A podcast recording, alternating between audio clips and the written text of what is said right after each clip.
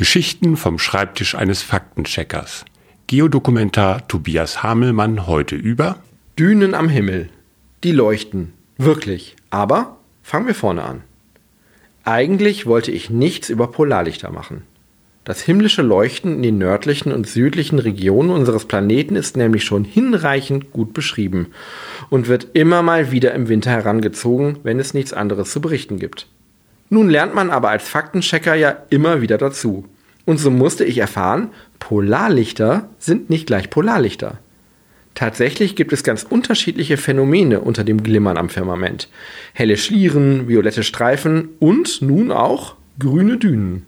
Okay, das waren vielleicht jetzt keine echten Dünen, die Beobachter aus Finnland und Schweden vor mehr als einem Jahr am Himmel gesehen haben. Aber die Polarlichter waren gewellt, wie eine Dünenlandschaft. Und sowas bringt natürlich sofort Forscher auf den Plan, die nach einer Begründung suchen. Ihre Vermutung? Irgendwo in ungefähr 100 Kilometer Höhe gab es offenbar atmosphärische Wellen zwischen zwei Luftschichten. Das passiert, wenn die Luftschichten große Temperaturunterschiede aufweisen und sich dann fast so etwas wie eine Phasengrenze bildet. Ganz grob gesagt, wie Wellen auf einer Wasseroberfläche, nur eben an der Grenze von einer Luftschicht zu einer anderen und nicht an der Grenze zwischen Wasser und Luft.